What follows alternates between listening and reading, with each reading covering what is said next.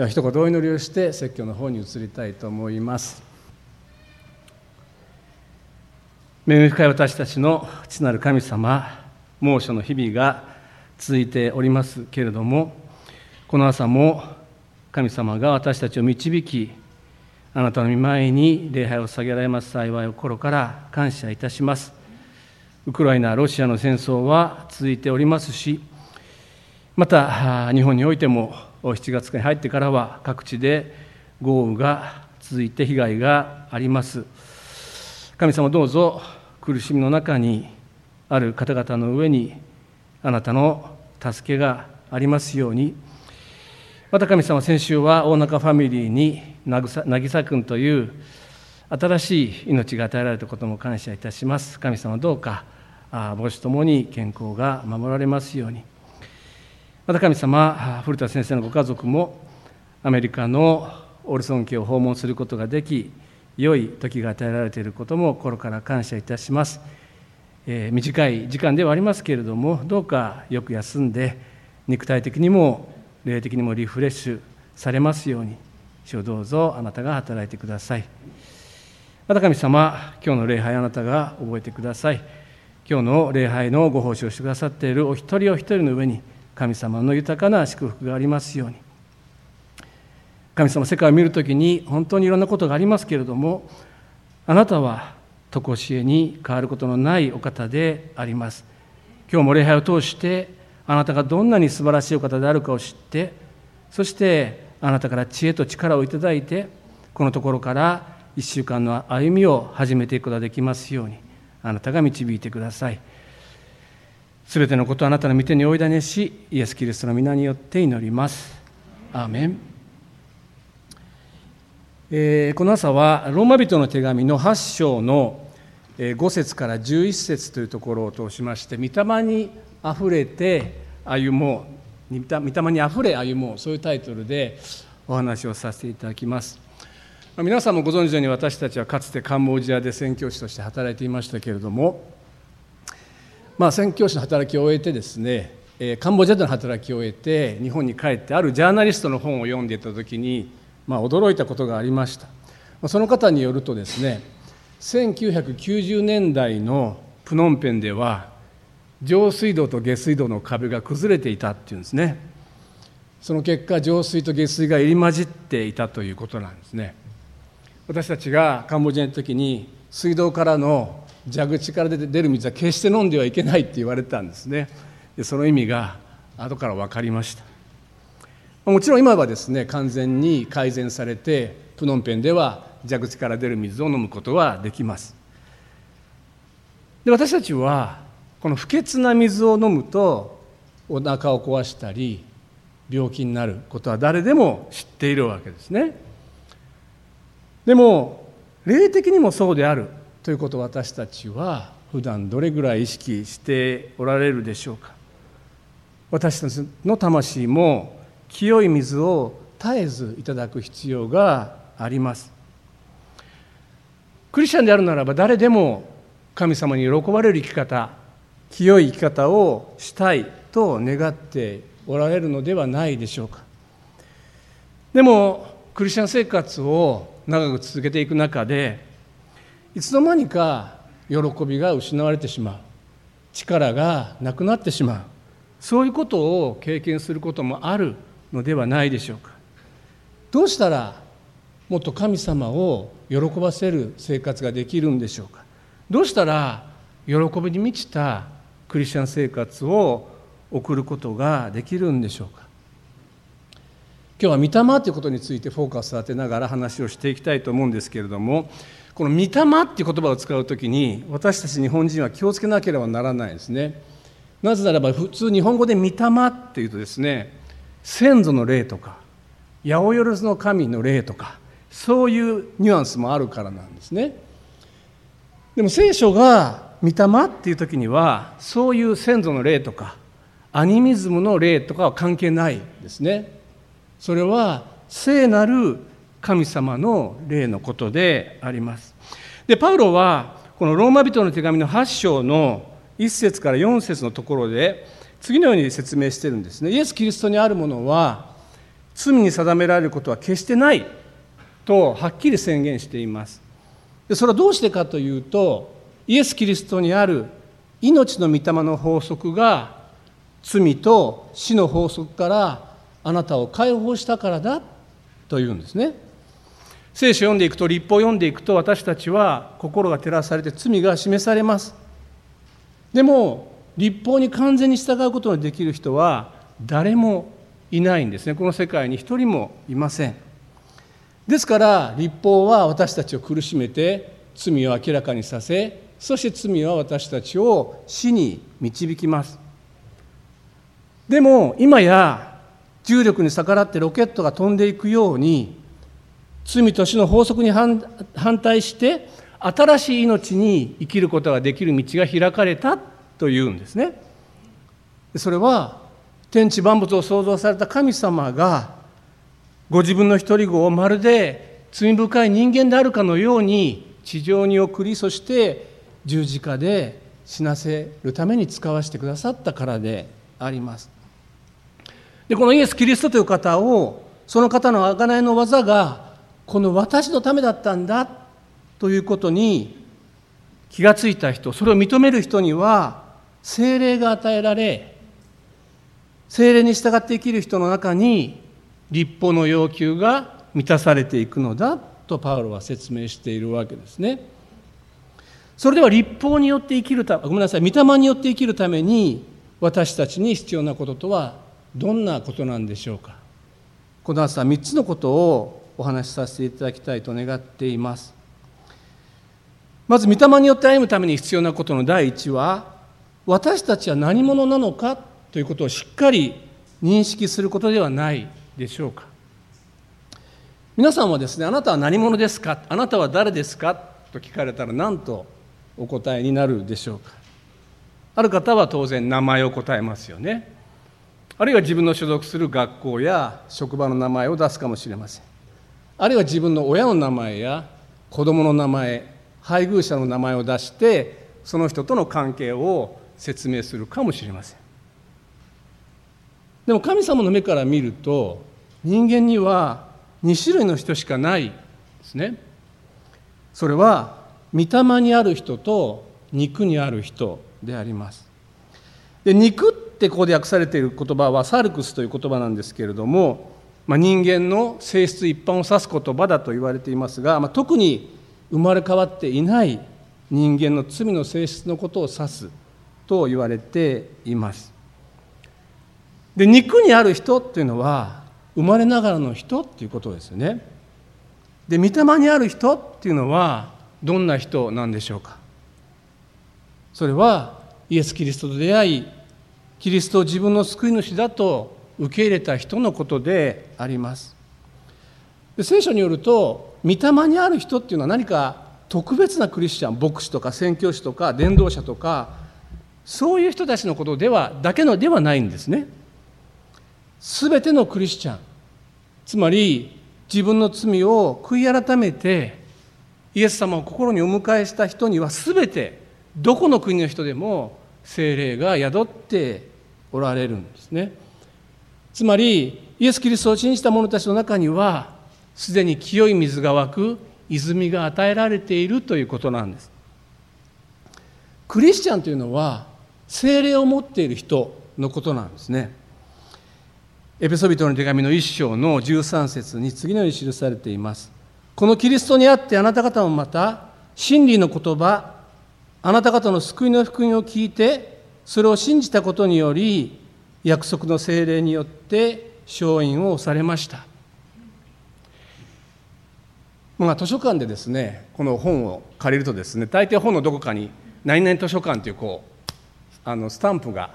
印が押してありますよね。私はその印を見るとあこれは図書館から借りてきた本で返さなくちゃいけないとこう分かるわけです。その本は自分のものじゃなくて図書館に所属するものだということが分かるわけですね。私たちも聖霊をいただいたことによって聖霊によって承認をされ私たちはもはや神のものになされている神に属するものになっているということを知るわけです。ですから人が聖霊を持っているのかそうでないのかっていうのは大きな違いなんですね。皆さんは精霊をいただいておられるでしょうか？あなたの内側に精霊がおられるでしょうか？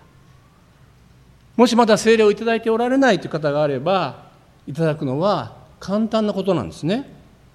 それはこのイエス・キリストという方の前に自分のこれまでの歩みを罪を悔い改めて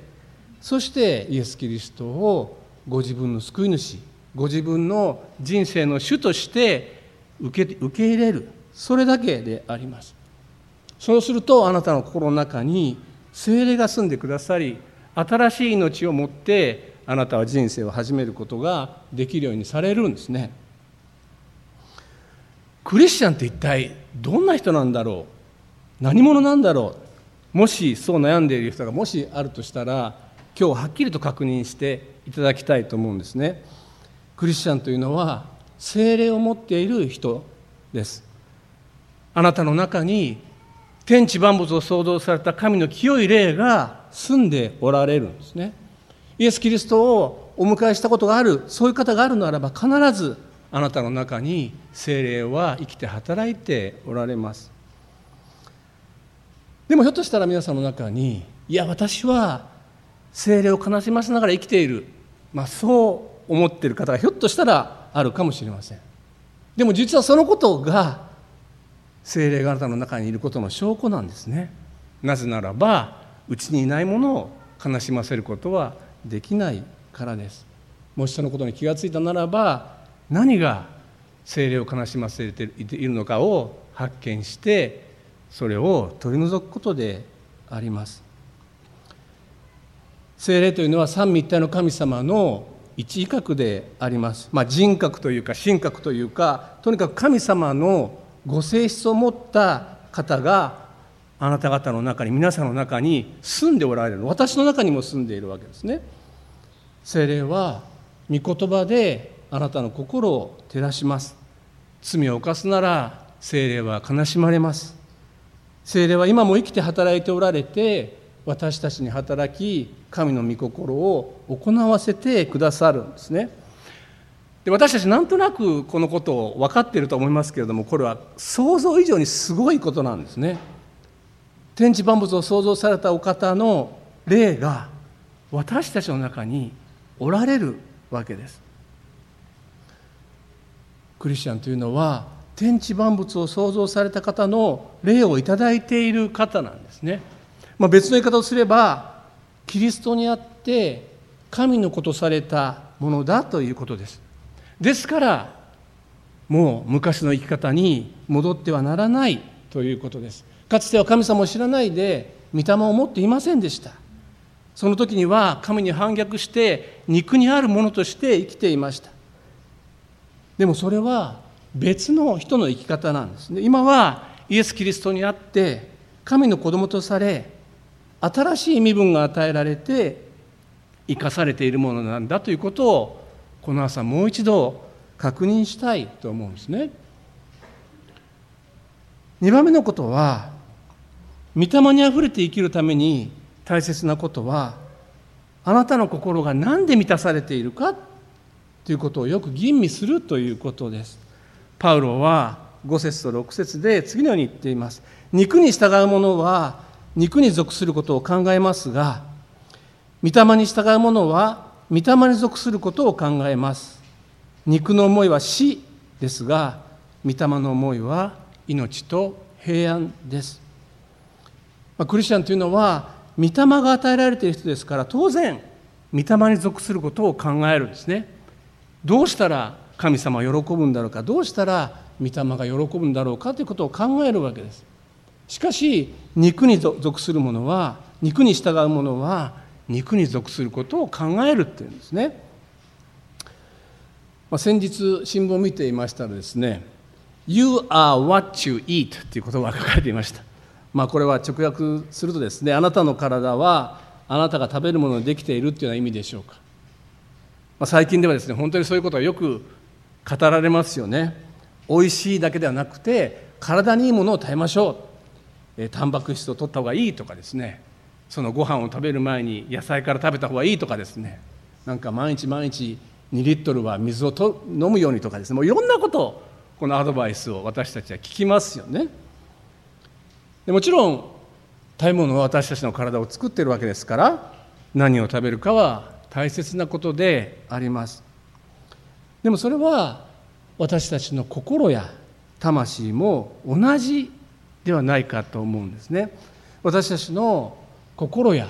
考えが何で満たされているかで実はその人の人生が決まっていくんですね。少し前ですけれども現代日本人が一日に得る情報量は江戸時代の日本人の情報量の1年分に相当する、まあ、そんなような記事が出ていました。まあそれはですね人それぞれライフスタイルは違いますので人によってもちろん違うと思いますけれども今は E メールがありテレビがありスマホがありもう私たちは浴びるようにしてたくさんの情報を毎日毎日聞いているわけですね。でもそれらの情報のどれくらいが私たちの心や魂を養う情報でしょうか？また私たちはこのマスメディアにこの目を向けるならばもう殺人事件や暴力のニュースはほぼ毎日のように聞きますね。誰かが意味もなくいきなり人を殺す。そういうことはないと思います。何かのきっかけで心の中にあった憎しみが外側に現れてしまったということではないかと思うんですね。私たちのうちにある小さな小さな憎しみがやがて拡大してそして行動として現れてしまう。そういうことがあるわけであります。イエス様は言われました。自分の敵を愛し自分を迫害する者のために祈りなさい。もし私たちが敵を憎み続けるならば復讐の連鎖は止まらなく続いていきます。私たちの心にあるものがいつか外側に出てしまうからではないでしょうか。でもとはいえ私たちも誘惑を受けることがあります。肉の思いに心が奪われてしまう。そういうことがあります。またどうしても相手を許せない。そういうことがあるのではないでしょうか。そういう時は私たちはどうしたらいいんでしょうか？正直に私たちの思いを主に告白し主に助けを求めるそういうことが私たちは求められているのではないかと思います。今教会の通読箇所はですね呼ぶ記に入ってますね旧約聖書はで呼ぶは皆さんもご存知のように正しい人でありましたけれども10人の子供を失いそして自身も皮膚病になってしまいます。呼ぶは神を呪うことはしませんでしたけれども納得できない。私が一体何をしたのか。私が何がどんな理由でこういう悲劇が私の人生に起こるのか。ヨブは納得できないので神に訴え続けるわけです。ヨブ記の7章の16節ではヨブはこんなふうに言ってるんですね。もう嫌です。いつまでも生きていたくはありません。構わないでください。私の日々は虚しいものです。まあ、こんな言葉もですね聖書の中に記されていて私たちはむしろ励まされるのではないかと思うんですね。いつもいつも感謝できているなら本当に幸いです。でもそうでない時も私たちの歩みにはあります。そのことを正直に受け入れる受け止める。そしてその思いを神様に打ち明けていくそのことを神様は決して見下されたりはしないお方であります。私たちの嘆きや苦しみやうめきを聞いてくださるお方なんですね。そしてその上で私たちの思いを正しく取り扱ってくださるそういう方が私たちの神様であります。私たちの心がいつも御霊に満たされていくためには恵みの手段を用いる必要があります。恵みの手段という言葉はあまり聞き慣れない言葉かもしれませんけれども恵みを持ち続ける御霊に生き続けるために必要な事柄です。それは礼拝を捧げることでありお祈りすることであり主に賛美することであり聖書を読むことであり主の前に悔い改めることであり生産式に参加することであります。簡単に言えばこのような手段を失っていくときに礼拝もしない祈ることもしない賛美もしない聖書を読むこともしない悔い改めることもしない生産式にも参加しないそういう生き方になっていくならば私たちはだんだんと神様から離れていきます。私たちが精霊で満たされ続けるために私たちの側でなすべきこともあるんですね。私たちの心が御霊で満たされていくときに私たちの行動も変えられていきます。最後に御霊にあふれて生きるための最後のポイントは御霊がもたらす希望に目を留め続けるということであります。パウロは私たちに精霊が与えられることの結果は何かということを語ります。10節から11節ですね。キリストがあなた方のうちにおられるなら体は罪のゆえに死んでいても御霊が義のゆえに命となっています。イエスを死者の中からよみがらした方はあなた方のうちに住んでおられるご自分の御霊によってあなた方の死ぬべき体を生かしてくださいます。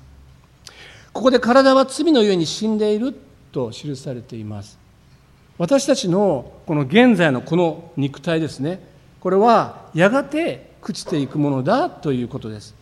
現在私たちの内側に精霊によって豊かにされているのは今のところでは私たちの霊だけなんですね。しかしやがて私たちがこの地上での生活を終えて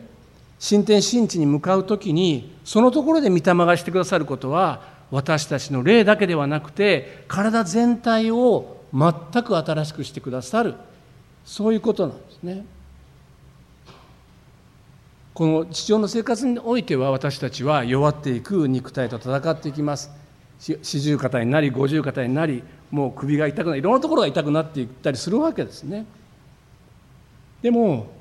やがてイエス様と共に新天新地において永遠に住む時には私たちはもう四十肩も五十肩も腰痛もない新しい肉体をいただき永遠にそこで住むことができるわけです。コリント人の手紙の第一の15章の50節から52節というところを読みします。兄弟たち、私はこのことを言っておきます。血肉の体は神の国を相続できません。朽ちるものは朽ちないものを相続できません。聞きなさい、私はあなた方に奥義を告げましょう。私たちは皆眠るわけではありませんが、皆変えられます。終わりのラッパとともに、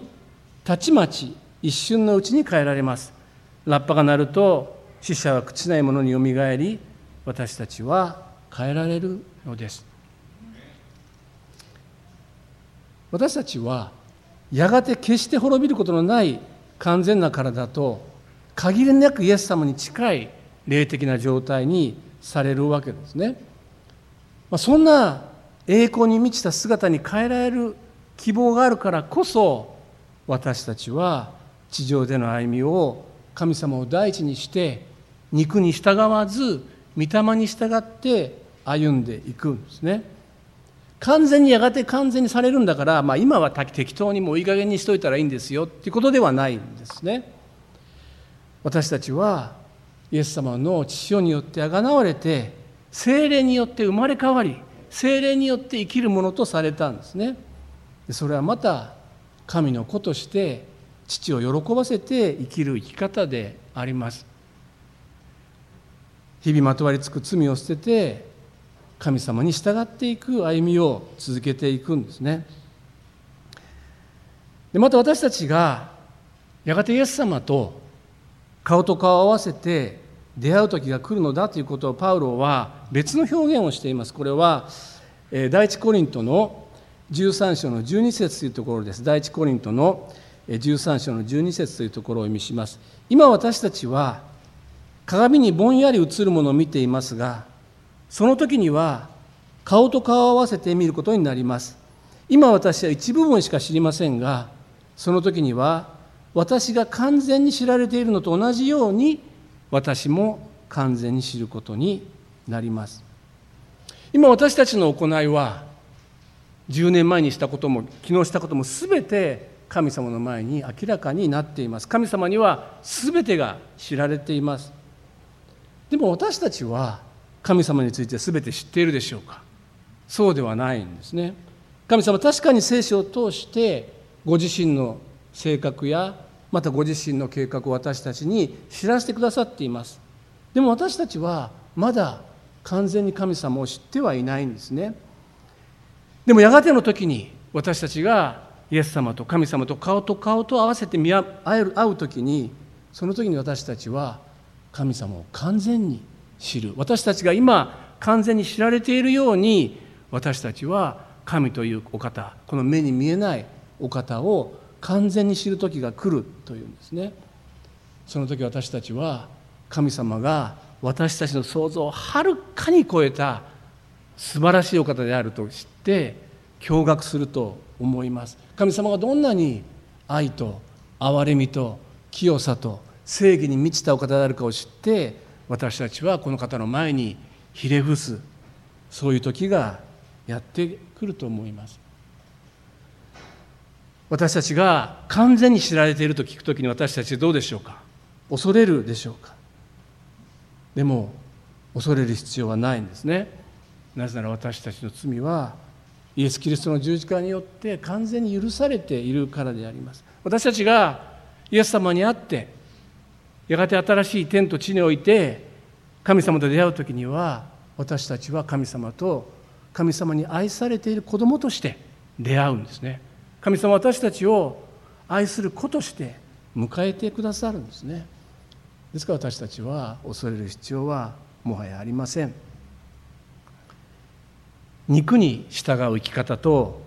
御霊に従う生き方の間には共通点はないんですね。それは全く異なる別の生き方です。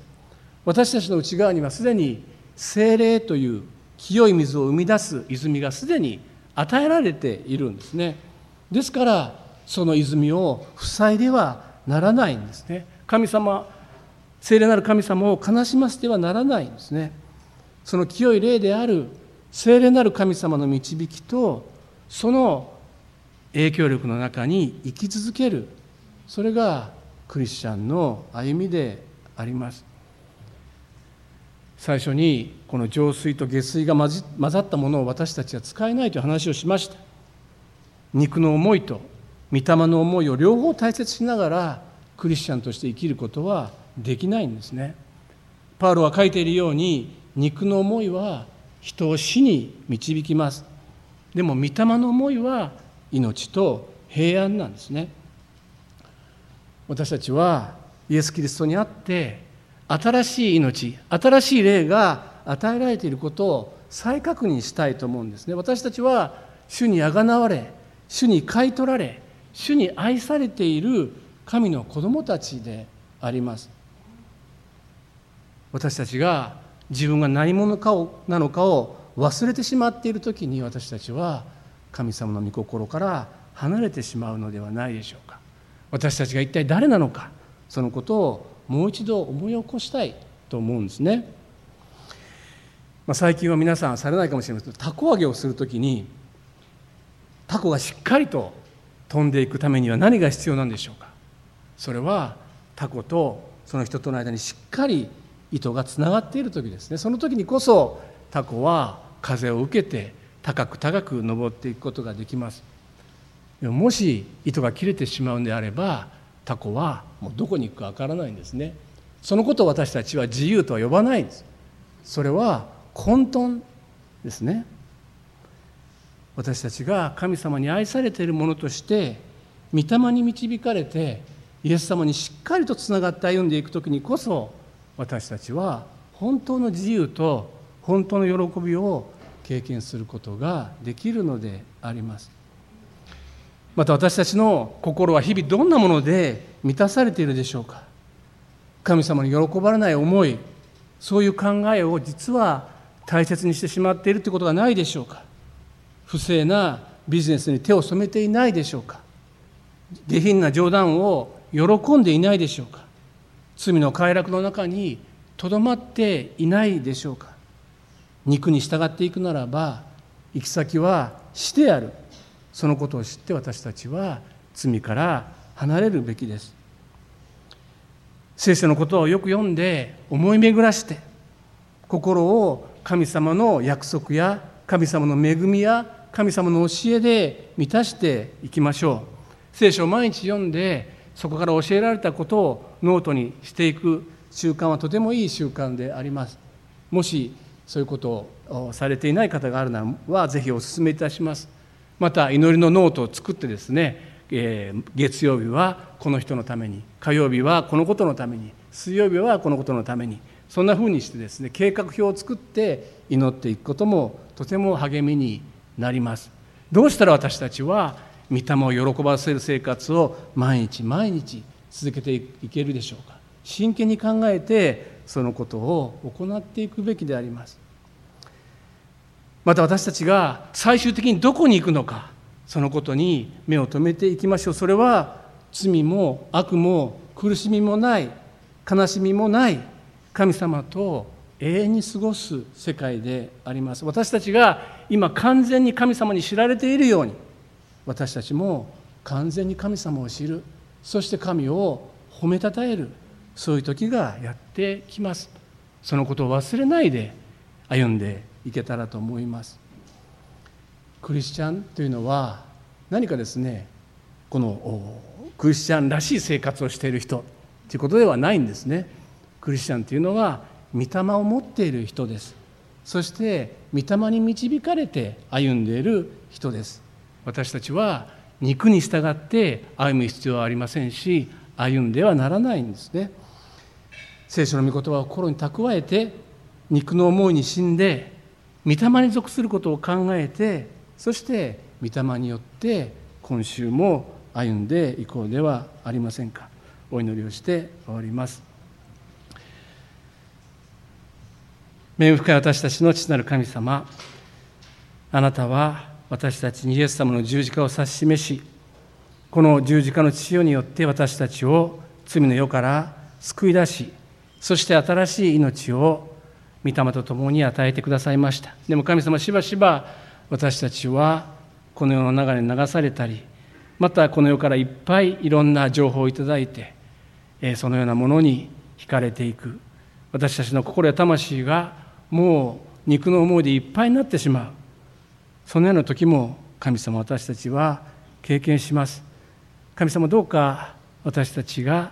御霊を与えられているのですから御霊を悲しませるのではなくて御霊に感謝し御霊を喜び御霊の導きに従って私たちの魂を神様の恵みで満たしていく。そういう生活をしていくことができますようにどうか助けを与えてください。そして神様どうぞまとわりつく罪を捨てて御霊に聞き従い神様のご栄光を私たちの一人一人の歩みを通して表すことができるようにどうか神様弱い一人一人でありますけれども主を今週も助けを与えてくださいますようにお願いをいたします。イエス・キリストの皆によって祈ります。アーメン。